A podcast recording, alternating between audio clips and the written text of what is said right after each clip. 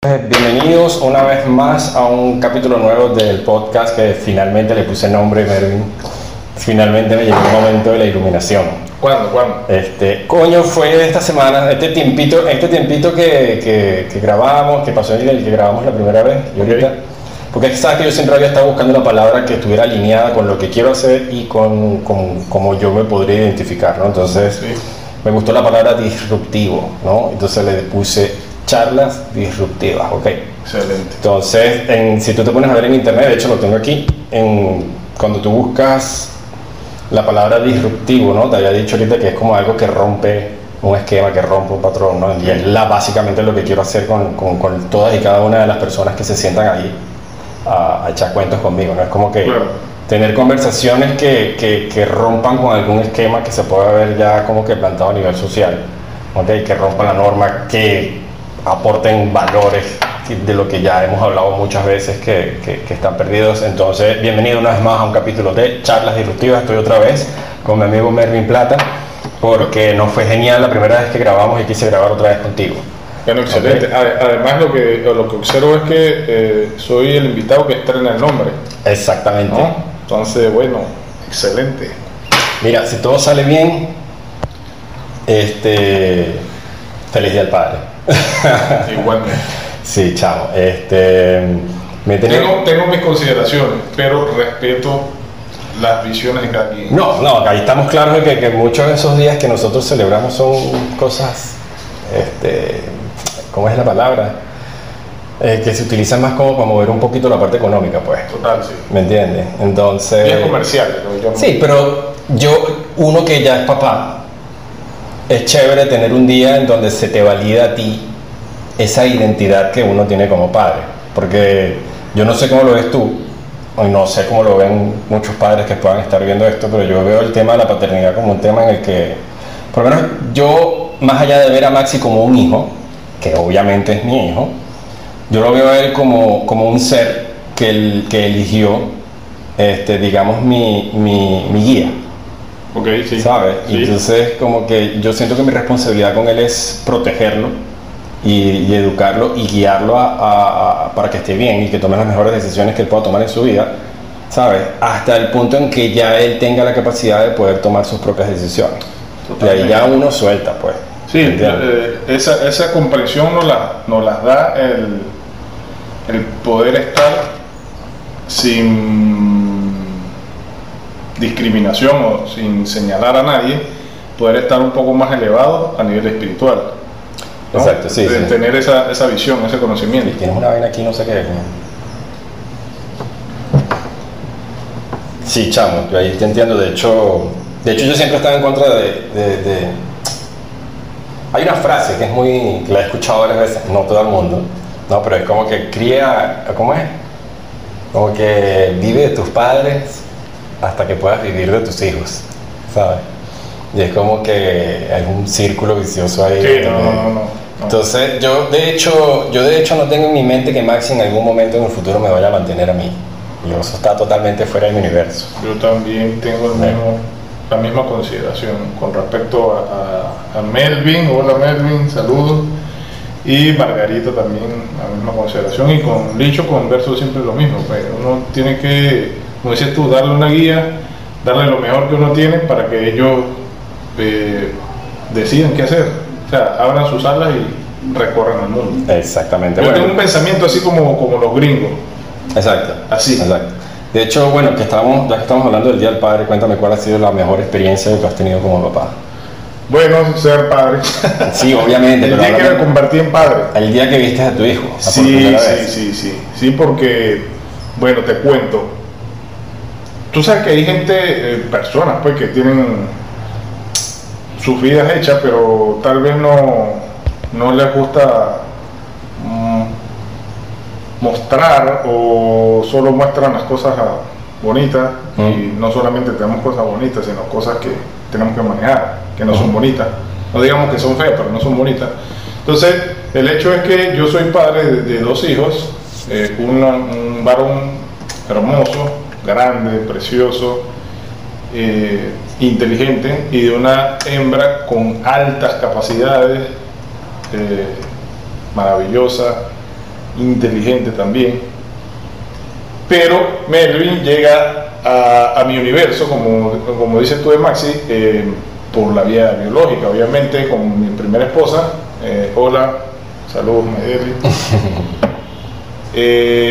Nos unimos y de, ese amor nació Melvin y bueno, él, está haciendo sus cosas maravillosas y, saliendo adelante. ¿Te acuerdas, ¿Te acuerdas de Melvin cuando me, siempre me impresionaba y no sé si todavía lo hace, esa pasión que tenía ese chamo por el tema de la historia de sucesos pasados? Sí, increíble. La sigue teniendo. La sigue teniendo. Y ahora tiene el,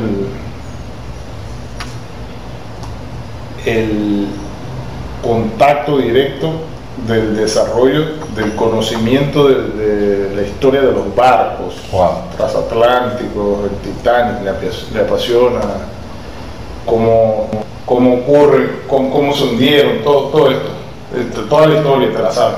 Y bueno, eso es maravilloso porque conoce la historia. Entonces, Melvin llega de esa manera, Margarita llega ya formada Margarita llega a mi universo, a mi vida, de tres años. Eh, bueno, y yo siempre, em, muchas personas lo saben, yo, eh, cualquiera, cualquier descendencia que llegara a mí, a través de, la pareja que tuviese, pues yo la iba a amar y a defender y a proteger y a guiar y a todo eso y bueno, mi idea siempre fue una parejita, como llaman, ¿no? Ah, claro, un varón. Cierto, sí. Y bueno, ya la hembra mm, llegó formada, como te digo, es un, postulado que tuve y llegó justamente como ya la, imaginaba, pues. Dale. Piel canela, con su cabello rizado y bueno, así extrovertida, muy parecida a mí. Y bueno, yo agradezco mucho eso. Exacto, pero no me has dicho cuál ha sido tu mayor... Eh, bueno, los momentos, eso cuando eh, me convertí en padre, con respecto a Melvin, cuando me convertí en padre, cuando él llegó, el día que llegó. ¿Qué sentiste cuando tuviste ese chapo? Bueno, eh, la responsabilidad de, de, estar ahí, Exacto. de estar ahí siempre, de, darle la guía, de protegerlo. Sabes que cuando yo vi a Maxi la primera vez, este, uno es, es impresionante porque la, la, la mayor experiencia que yo he tenido con el tema de la paternidad es, perdón, por primera y única vez en mi vida yo he sentido un amor puro.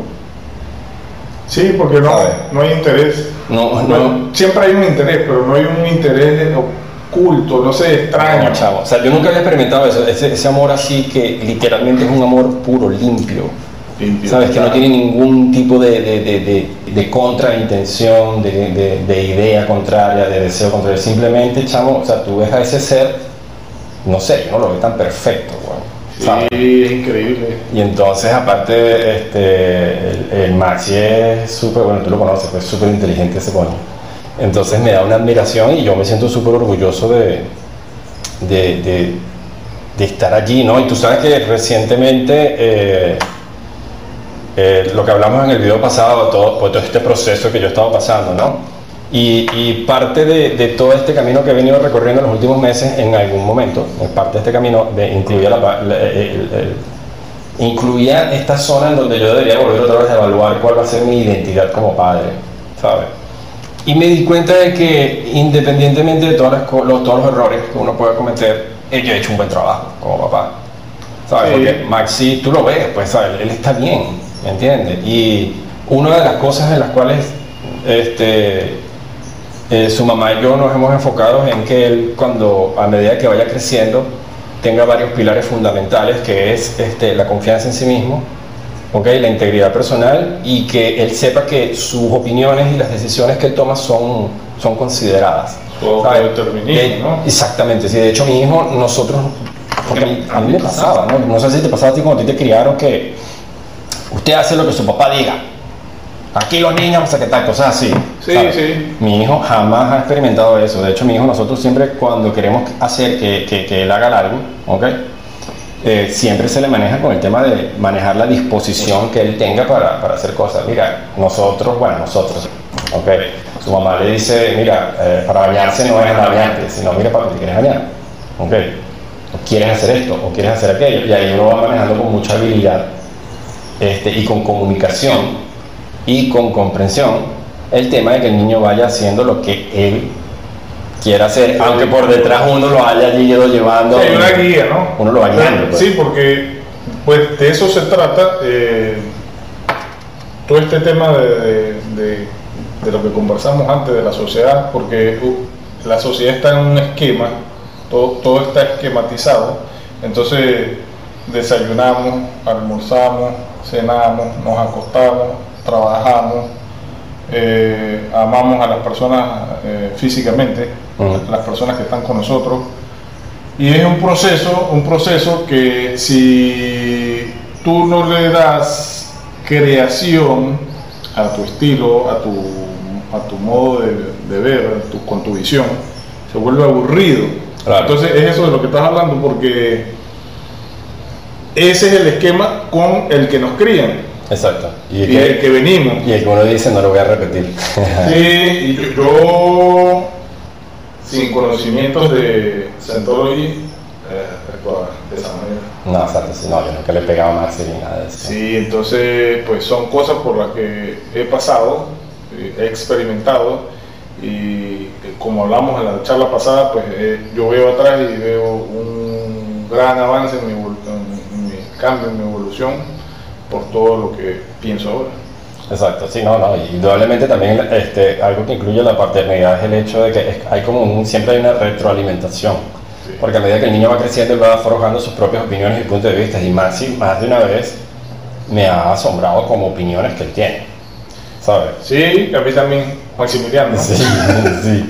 Entonces es como que una lógica que de repente como uno, cuando, cuando uno ya es adulto, uno no lo ve tan sencillo como lo puede ver un niño. Lo que pasa es que Maximiliano, a diferencia de, otros niños, pu- pudiéramos decir de Melvin, de Margarita, nace en un hogar con amor, de- donde, ojo, o sea, voy a hacer un paréntesis y poder identificar qué es lo que quiero decir.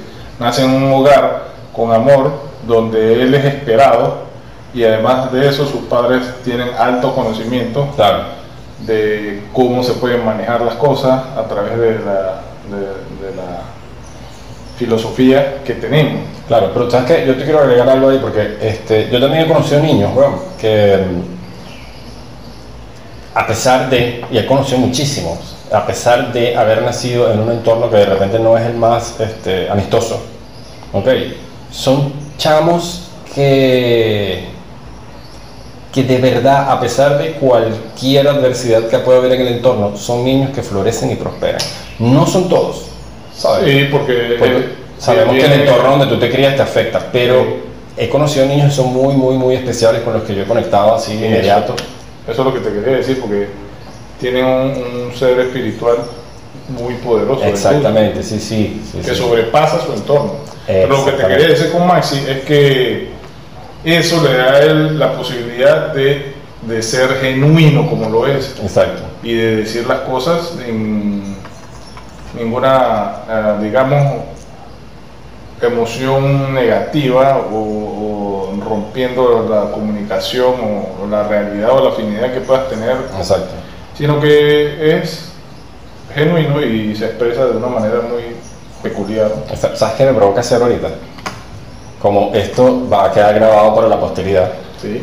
¿me entiendes? Me imaginé por un segundo un maxi de 10, 11, 12, 13, 14 años viendo este video. Bueno, entonces démosle un, un Entonces, gran saludo a Maximiliano Para de 10 mandar años. un, un mensaje al Maximiliano del futuro. Este, no me imagino dentro de. Él tiene que 5, no me imagino dentro de 10 años qué puede haber sucedido y dónde vamos a estar. Pero espero que estés bien, estoy orgulloso de ser tu papá.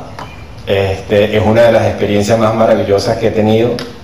Eh, Sabes que me da risa porque cuando, cuando su mamá estaba embarazada, yo tenía este deseo tan fuerte de que él sacara la piel blanca y el cabello liso, ¿no? Como su mamá, ¿sabes? Y, y, y el coño lo hizo de alguna otra manera. Entonces, yo supongo que a todos los padres les pasa esto de, de- de que ven a sus hijos y los ven perfectos. ¿Sabes? Sí, sí. Y a medida que van creciendo, se van poniendo, ¿sabes? Que van desarrollando habilidades y todo eso. Entonces, mira, estoy orgulloso de ti, Maxi, espero que estés bien dentro de 15 años, espero yo estar todavía cerca de ti.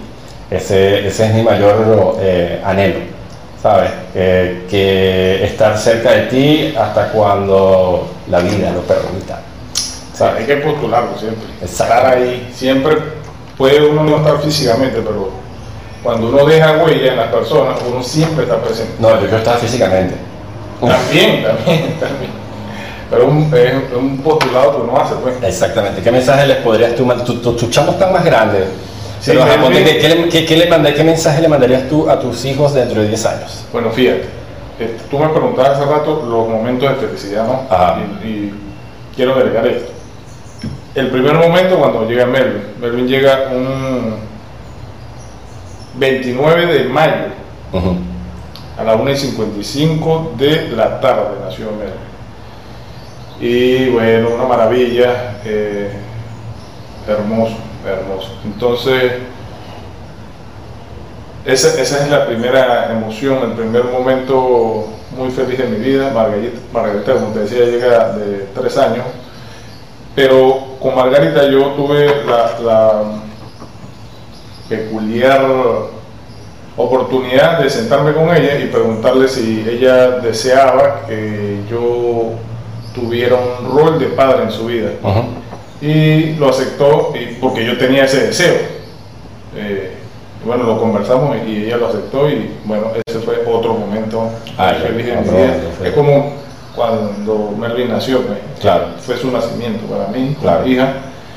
Y Margarita llegó un 18 de octubre, un 18 de octubre y en, en otras circunstancias con otro padre que le dio La vida. la vida, pero bueno, tiene la fortuna de tener dos padres que la amamos y la queremos y la apoyamos y estamos ahí con ella. Buenísimo. Entonces, esas, esas dos, esos dos momentos, pero lo que más a mí me llena de orgullo como padre es cuando entrego un dato Mm. a un hijo, a cualquiera de ellos a Melvin o a Margarita, o a cualquier niño, por ejemplo como Maximiliano, y que ellos después dupliquen, es quiero decir, apliquen ese dato. Obviamente un dato positivo. Exacto, sí, sí. ¿No? No, y si te pones a ver, este, ahorita más que todo por, por, como, uno ve cómo está la sociedad a nivel general, es súper importante que, que los chamos sepan diferenciar lo que está bien, lo que está mal, sabes en quién confiar, en no confiar, porque sabemos que la sociedad está muy loca, pues, Muy degradado. muy sí. degradada, entonces tú me habías dicho que tú querías hablar, un- abarcar eso un poquito, ¿no? El tema de, Sí. de la sociedad. Sí. ¿Qué era lo que me querías decir en relación a eso? Ya que Bueno, para cerrar esto de, los de los padres y el ciclo de los hijos, eh, es eh, lo que te decía, de entregarle los datos a ellos y que ellos puedan reproducirlo. Y entonces es ahí cuando uno puede observar, como decías tú hace rato, que uno eh, eh, se evalúa y dice, concha, estoy haciendo bien lo que debo hacer. sí. Claro, tú es que eso se ve reflejado en el niño, pues. Sí, Si el niño tú lo ves bien, se supone que está haciendo un buen trabajo. exacto. Hábil, poderoso, ético. Exacto. Entonces, como que te estaba diciendo lo de, lo de que. La sociedad Exacto, porque es como que uno, si te pones a ver, uno tiene que preparar a Bueno, los niños. Está, está, está mezclado, ¿no? Todo. Claro, sí, sí. Esta- estos seres que llegan a nosotros como seres humanos eh, y son, bueno, obviamente seres espirituales, pero llegan a nosotros a este universo físico y uno tiene la responsabilidad de guiarlos y llevarlos a que puedan defenderse para que puedan enfrentar esa sociedad degradada en la que estamos. Exactamente. ¿no? Entonces, ¿Y qué es lo que tú querías compartir en el tema de, de la Eh, cualquier, cualquier, eh, porque eso, eh, la sociedad es un tema muy amplio, bueno, Sí. es muy amplio y estamos ahí y entonces la gente, bueno, siempre dice la sociedad o, o estamos en una sociedad machista o estamos en un país donde, hablando de Venezuela, de, de cualquier, o no sé, la gente hace lo que le da la gana. Chamo, yo, tengo, yo tengo la analogía perfecta de lo que es en Venezuela. Tú has jugado videojuegos, ¿verdad? Sí. No sé, dime cualquier videojuego que te haya gustado, que te haya dejado Eh, Combat Mortal. Mortal Kombat. Ajá, entonces yo, Yo siempre, siempre- he tenido esta analogía de que, de que vivir en Venezuela es como jugar Mortal Kombat en la, en la, en la dificultad más alta. Porque es un reto. Es un Todos los días. Es un reto. Todos los días. ¿sabes? Y yo creo que eso es lo que nos mantiene a nosotros activos y felices. Porque Sí, en contraposición a eso, según los estudios que uno observa, somos uno de los países más felices del mundo. Entonces, porque, tenemos muchos problemas. Entonces, ahí me acuerdo, Exactamente. Ahí me acordé de un, dato que, que Un me proporcionó sí. mi, Hace amigo, poco lo leí. mi amigo Ronald Hoover de que como que... Excelente. de que- Si tú quieres, dice, si algo así, tú quieres que alguien haga algo, que alguien haga algo, ejecuta algo, dáselo a alguien que tenga muchos que problemas. tiene muchos problemas. No, y también estaba, pensé en esta situación en la que cuando, por lo menos a mí me ha pasado, y de hecho te lo quería comentar, que es un tema de que, no sé si has vivido esta experiencia en la que, a mí me pasa mucho, weón. fíjate una cosa, eh, no tienes problemas, ¿ok? Tienes todas las cosas relativamente resueltas, y estás aburrido, estás ladillado. Sí, claro. Pero entonces empiezas a tener problemas, empiezas a tener situaciones que, que resolver, oh, estoy agobiado. Entonces como que no he encontrado el equilibrio entre, entre estas dos cosas, porque es como que cuando no tengo retos, me aburro porque no tengo retos, pero entonces cuando los tengo, me abrumo porque los tengo. ¿sabes? Sí. Entonces como que, ajá, vamos a ver, hay que trabajar en el equilibrio de estas vainas, ¿no? Tú sabes que eso tiene mucha relación con lo que te comentaba hace algunos días, ¿no? Eh, tomé una, una especie de pie de amigo, unos pie de amigo de esos de metal, eh, cuatro o cinco, eh, seis o o siete tornillos con sus tuercas, que Ujú. hice una base para un teléfono para grabar, tengo el trípode, tengo todo, ¿no? Entonces, un amigo que se llama Jorge Nada, hola Jorge. Saludos a Jorge. Jorge. ¿Tú lo conoces? No lo hacer. Mira, este... El Jorgito. Del Jorge. No, ya no es Jorgito. ¿no? Bueno. Pero saludos a Jorge. Jorge, estás invitado, sabes que estás invitado. Y cuando tú quieras nos podemos sentar a hablar de tus aventuras en la vida, que yo me las sé todas. Jorge es excelente, ¿viste? Sí, vale, sí, sí, sí. Y mira, Jorge, y feliz día del padre. El padre, sí, George. Sí, ¿Quién iba a decir hace 10 años cuando yo conocí a Jorge que iba a ser tremendo papá? Como lo que, porque yo sé que sí está haciendo un buen trabajo. Sí, sí, se nota. Y, le gusta eso. Y le gusta. Bueno, entonces Jorge me preguntaba que por qué no me compraba una base. Y un amigo que se llama Ronald Hernández también me, me hizo el comentario. Mm. ¿Por qué no te compras una base y un aro, una base y una cosa? Y ya está. ¿Cuánto puede valer? Le pregunto, no sé, 15, 20 dólares, 25, no sé. Pero bueno, sí, puedo reunir y comprarla o apartar el dinero y comprarla, pero yo lo que quería era construirla, tener esa, esa posibilidad y desarrollar mi, mi habilidad que sé que tengo al respecto de esas cosas. Y bueno, quedó excelente, quedó excelente, pues la podemos mostrar. Y ayer, ayer terminé de hacer unos ajustes y me acosté hablando con, con Lichito, hola Lichito, a las dos y media de la mañana, terminando los ajustes de, de esa base. Pero estoy, digamos, trasnochado porque me levanté un poco temprano, pero estoy feliz Claro. Estoy feliz porque pude hacer la base, me salió como esperaba, eh, la, está, la estamos usando, sirve, es funcional, Después le puedes poner un bombillo improvisado. se puede hacer miles de actuaciones y bueno, ahí está. Claro, Y después lo que voy a hacer es apartar el dinero y comprar otra. claro, claro, claro. Pero tuve la posibilidad de hacerlo y, y eso me da felicidad. Está bien. Se me perdí el hilo completamente de lo que estamos hablando. De la sociedad, que cuando, no, cuando uno no tiene problemas, cuando todo está Ah, resuelto, ya, cuando todo está resuelto. Entonces, ok, tú reúnes el dinero, ¿verdad? 15, 20, 25 dólares y compras tu base y ya está. Y te pones a hacer, a grabar, no sé, a hacer lo que quieras hacer con la base para grabar y con el aro de luz y todo, pero yo me puse el reto de hacerla, pues. Y de tal vez hacer la, la, idea que tenemos también de la iluminación profesional y todo aquello. Entonces, bueno, es eso, que uno está en acción, en movimiento, crear, crear todo sí, y crear. Y hay otra cosa también que es muy importante de no dejarse abrumar por, por las cosas que suceden, porque estamos claros en lo que me estás diciendo, porque ahorita hay, hay mucha droga, ¿sabes? En la calle, mucha, mucha, aquí en Venezuela yo veo ahorita mucha corrupción, mucho chanchullo de cualquier cosa.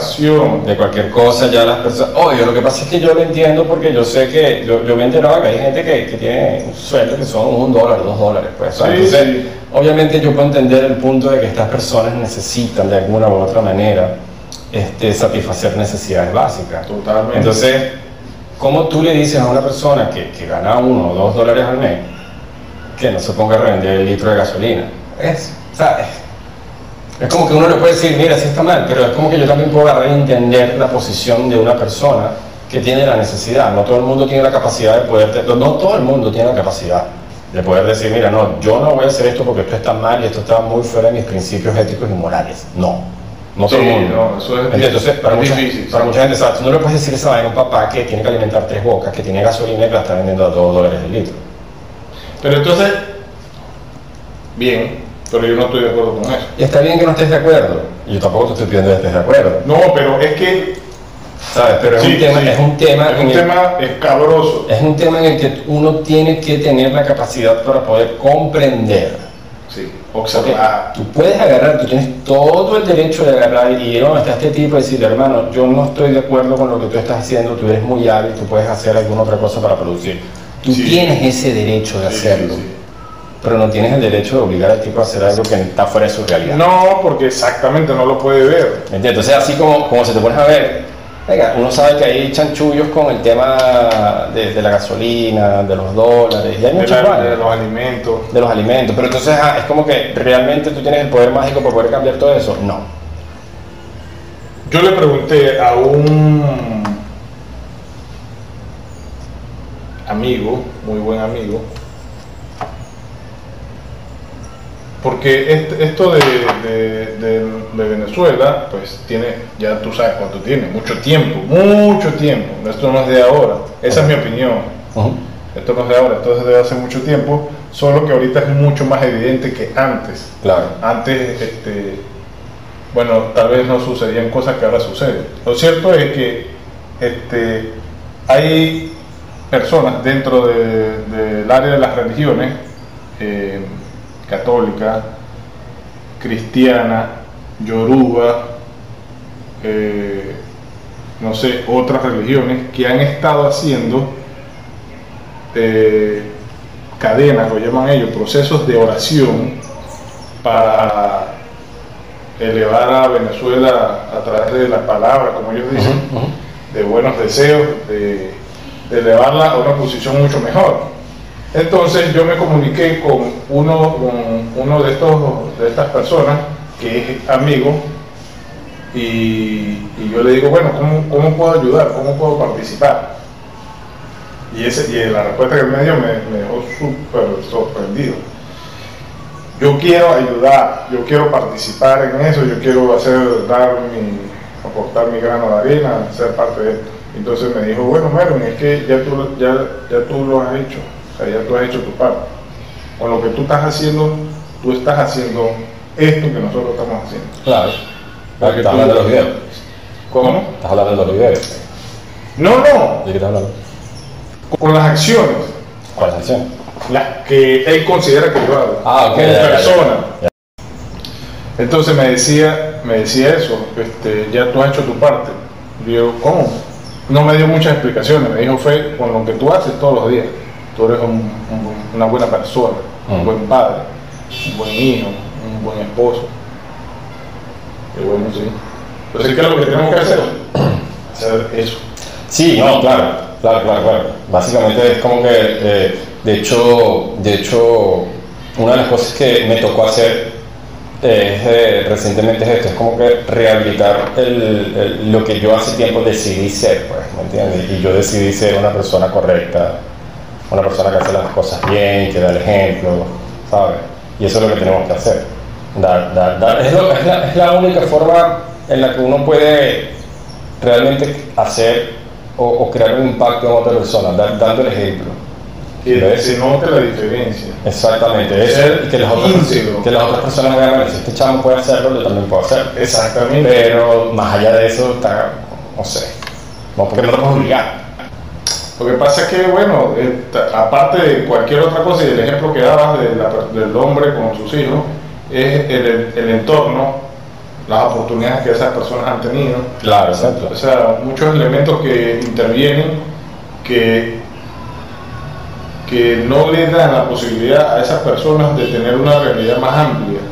Entonces, co- como no pueden tener una, ah, una visión más amplia, pues obviamente están ahí, están en una escala eh, emocional más baja y operan ahí, operan ahí y Sí. en esa zona pues hay mucha decadencia. Y lo que uno tiene que hacer mm, siempre, todos los días, es buscar salir de allí, que es donde yo veo que está nuestra sociedad venezolana y mundial, ¿no? Sí, porque si te pones a ver, que de repente otros países no tienen el, el- el- el nivel de, de, de locura, ¿no? de- sí, de, de- de lo que uno ve. Pero, por ejemplo, yo sé que ajá, hay otros países que no tienen el nivel de, corrupción o locura que hay aquí, pero la gente tiene más acceso a medicina que a drogas, pues a drogas Armas de medicinales fuego. y armas de fuego y, y- y de repente lo que es el tema de la promiscuidad y la infidelidad es algo que, que, que se acepta más, pues, ¿entiendes? Entonces, todas partes del planeta es, Sí, exacto. es el mismo juego. Pero entonces lo que uno tiene que hacer es ese trabajo para que el entorno en el que uno está, uno está aquí, el entorno, los que están al ladito de uno, se vayan limpiando, se vayan sanando y puedan ver, como dices tú, Ronald lo está haciendo, Merwin lo está haciendo, fulanito de tal lo está haciendo. Claro. Y yo lo puedo hacer, yo quiero ser como Ronald, yo quiero ser como Merwin, yo quiero estar como Ronald, yo quiero verme como Ronald. Claro. ¿Qué estás haciendo? Sí, exacto. Voy a Exactamente. Sí, sí, esa es la forma. Es un tipo que yo tengo 41 años y hay gente que me ha dicho, coño, pensé que tenías menos. Eh, así, güey. Entonces, bueno, es lo que uno está haciendo, porque eso que uno hace lo hace feliz. A mí me llena mucho lo que yo hago. Estoy escuchando la música. ¿Tú no escuchas la música? ¿Sí?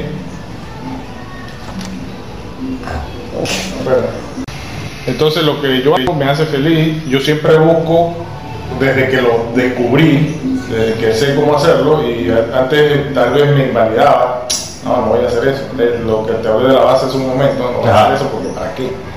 Me van a decir que no es funcional, que no sirve, que no sé. No, no le presto mucha atención a eso. Si no, lo hago y ya, y si no es funcional, trato de que sea funcional, siempre para que algo, yo siempre le digo a, a Lisette, a Lichito Gil, para que algo yo no lo pueda hacer, tiene que ser muy difícil, muy, muy, muy difícil. Y si no lo puedo hacer en el momento, porque yo quiero terminarlo, dejarlo terminado, no importa que tenga que hacer unos, unos ajustes después de lo que sea que esté haciendo, tengo que dejarlo terminado. Y si no puedo hacerlo, lo dejo así, dejo todo como estaba, las herramientas, lo que esté usando, me acuesto, paso, no sé si es de día, doy una vuelta tal, y después vuelvo con ideas Claro. y puedo resolver lo que me está trabando. Exacto. Entonces, la conclusión en tema de la sociedad sería algo como que a entender y aceptar que hay cosas que no están bien. No sé, yo diría que es como uno mismo ser una especie de, de- de ejemplo y modelo, modelo a seguir y tratar dentro de lo posible no caer en ese acuerdo social de hacer las cosas que no se deberían hacer, porque a veces, a veces es fácil. Sí, ¿Entiendes? Justificarse porque, como que, yo no sé, no sé si fuiste tú o alguien me mandó una frase que decía que lo que está mal no importa, lo, lo que está mal está mal, no importa que todo el mundo lo esté haciendo, ¿sabes? Y lo que está bien, está bien, aunque nadie lo esté haciendo. Entonces volvemos otra vez a caer en el tema de lo que es la integridad personal, lo que para mí está bien. es una oportunidad, Jorge, Saludos Jorge, Jorge te espero por aquí. Jorgito, nada, me dijo. Algo así como esto. Yo fui taxista durante 10 años en la isla de Margarita. Excelente. Ahorita me has echado las historias de tú como taxista, porque Sí. fuera de cámara me has echado varias y tú dijiste que querías hablar al respecto. Entonces Ok. Termina- termina la idea. Sí.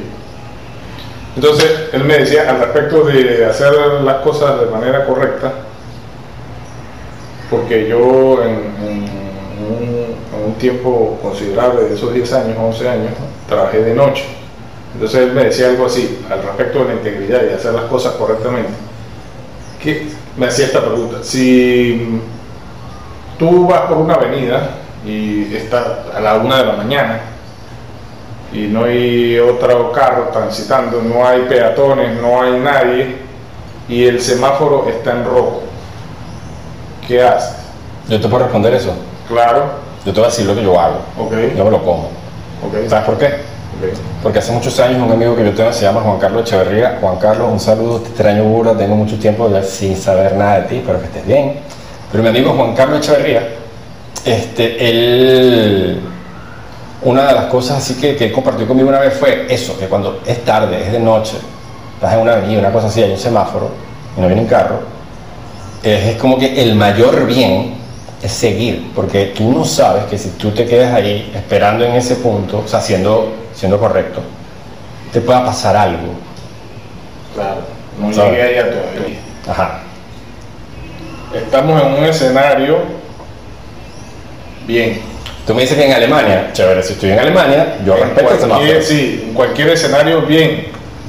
En cualquier país de Europa, del norte de América, del sur de América, de África, en cualquier país donde la sociedad tenga una estabilidad. Claro, ¿no? exacto. Pero yo iba a eso. Entonces, ¿qué hago? ¿O qué haces tú?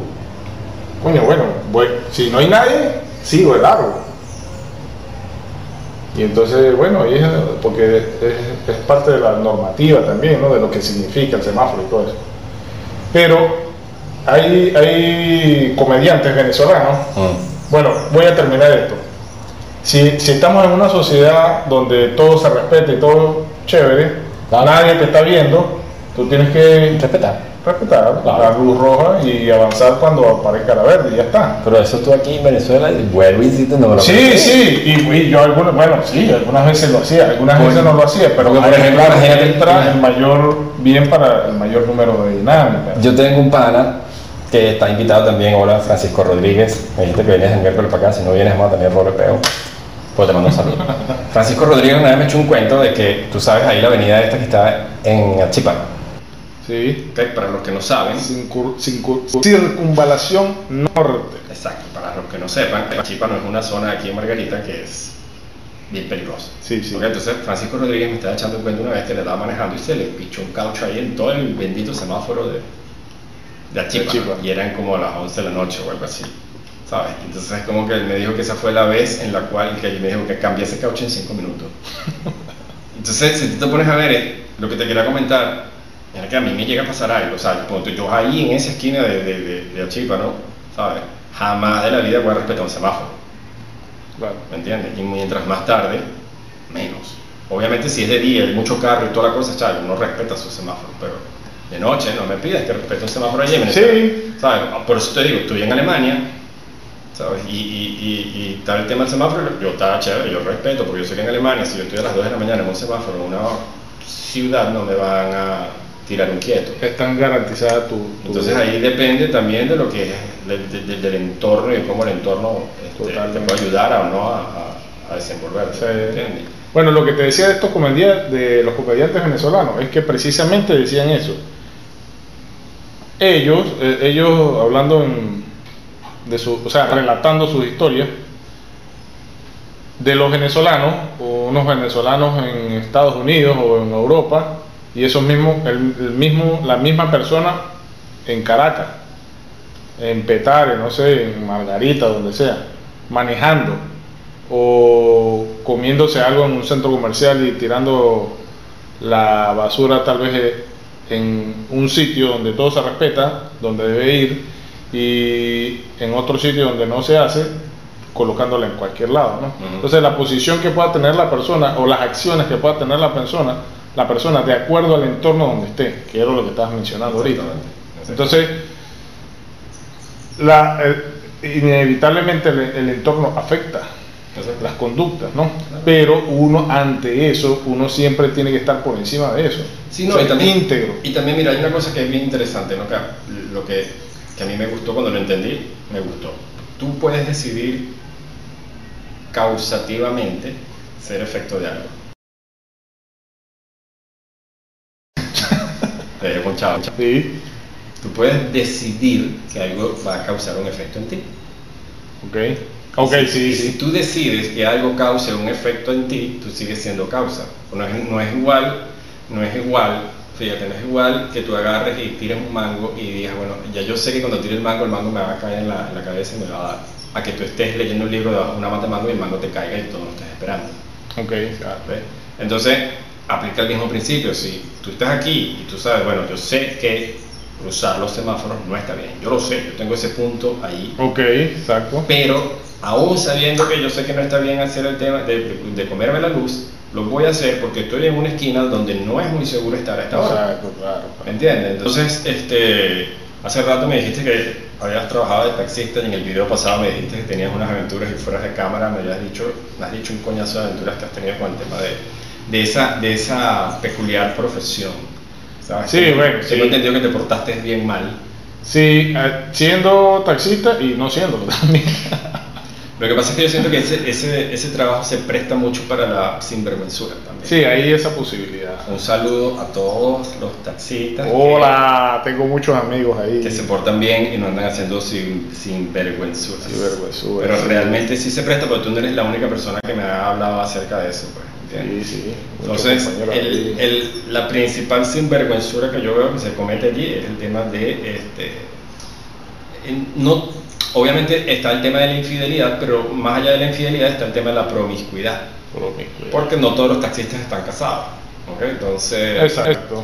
pero bueno, si te pones a ver el tema de lo que es la promiscuidad y la infidelidad, eso está en todos los ámbitos sociales. Sí. Lo único es que haya, hay algunos que se prestan más que otros y como tú fuiste taxista, yo sé que tú me quieres hablar acerca de tu experiencia de eso porque estoy casi seguro, Melvin Plata, que eso te dejó una reflexión y un aprendizaje y eso sí quiero que, que- que lo compartamos. pues. Totalmente, ¿Sabes? porque no. No. Bueno, ya retomamos después de dos fallas técnicas, una falla catuna y una falla de, de video. Este, y estabas, me estabas hablando acerca de cómo la gente esta te roba la energía. Sí, te roba la energía porque tú no, no perteneces a esa relación, no perteneces Exacto. a ese espacio, no, no deberías estar ahí.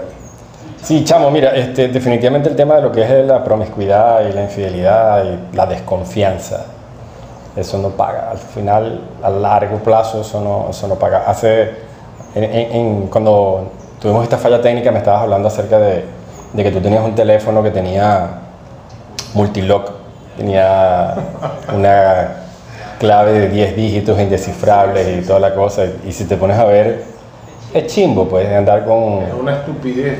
No hay nada más de pinga que tener tu teléfono así libre y que no estés ocultando Sí. nada. Ahora, ahora realmente, algunas veces yo le digo, Licho, préstame tu teléfono, como vaya que el mío está descargado. Exacto. Y Y no pasa nada. otro, ¿no? Porque uno no tiene rabo de paja, uno no tiene nada que ocultar, ¿me entiendes? ¿Sabes? Es como que...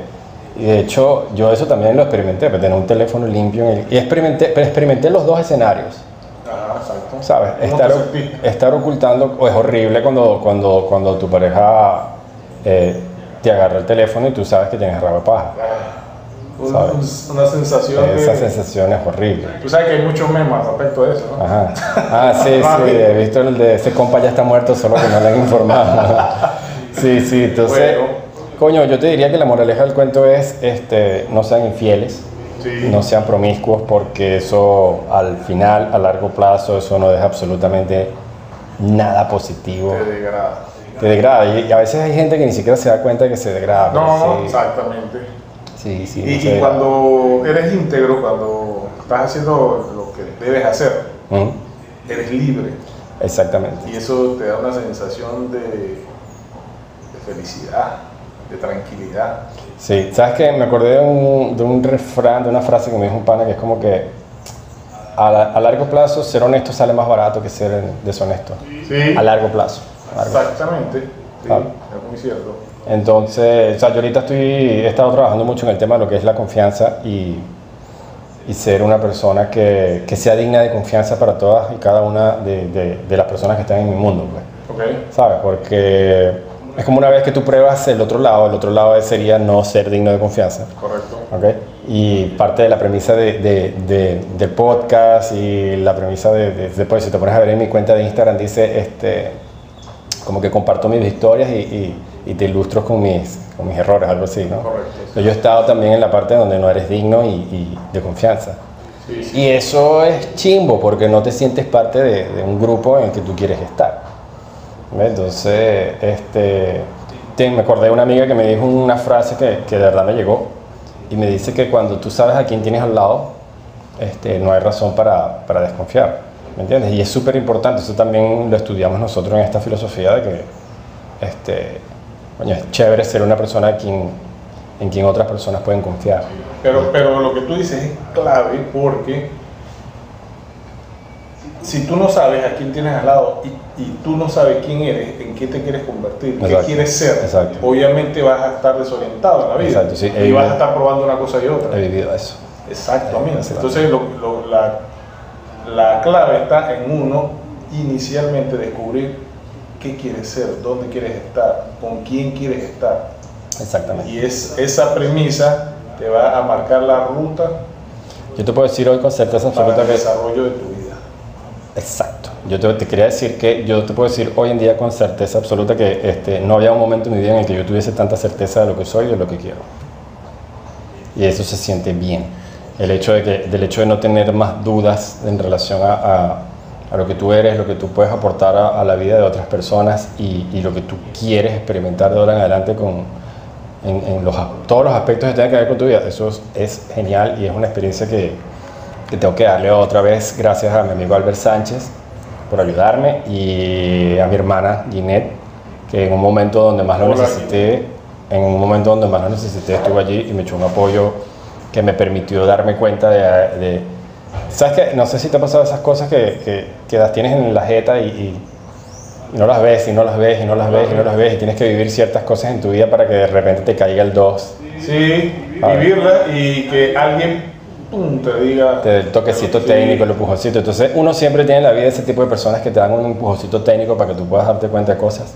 Este, y, y- y- y hay gente que realmente tiene un valor impresionante en tu vida, porque son personas que a veces simplemente llegan para volver todo y poner todo patas arriba, Sí, ¿sabes? Y, y- que tú empieces, te empiezas a dar cuenta de que, de que, que es, para dónde quieres ir, ¿sabes? Entonces, este, hay gente así. Lo que pasa es que esta gente que tú dices, que tú mencionas, que puede ver las cosas no estando involucrado, Exactamente. tienen una muy buena observación, Exacto. una muy buena posibilidad de observación sobre lo que uno está viviendo. Exacto. Porque uno está allí y no puede observar más allá de la realidad que uno Ah, tiene uno, uno se abruma con sus propios peos, pues. Sí, y, y- ya sabemos que eso te va degradando y que esa degradación te va hundiendo.